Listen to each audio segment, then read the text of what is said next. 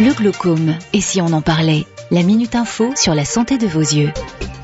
Le glaucome est une des maladies oculaires les plus répandues en France, avec plus d'un million de personnes atteintes.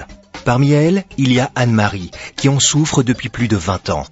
Anne-Marie, bonjour. Vous êtes aussi relais patient pour l'association France Glaucome et vous venez en aide aux malades.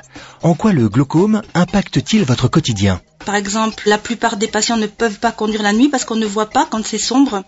On ne voit pas non plus les reliefs, les dénivelés de sol si c'est un petit peu assombri. On est ébloui quand il y a trop de lumière. On peut se cogner, renverser un verre.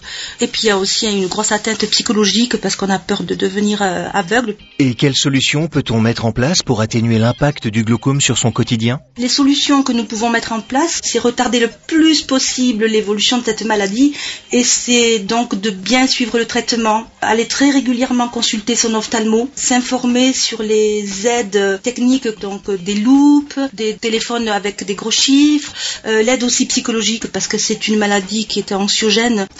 Les conseils que nous pouvons donner, c'est vraiment de se faire dépister, d'aller voir son ophtalmo régulièrement et de suivre ses conseils. Et c'est de ne pas rester tout seul chez soi, mais de prendre contact avec d'autres patients atteints de glaucome. Le glaucome touche plus d'un million de personnes en France, dont près de la moitié l'ignorent. À partir de 40 ans, consultez régulièrement votre ophtalmologiste. Plus d'informations sur le site associationfranceglaucome.fr. Avec l'association France Glaucome et le soutien d'Allergan, une société du groupe Abvi.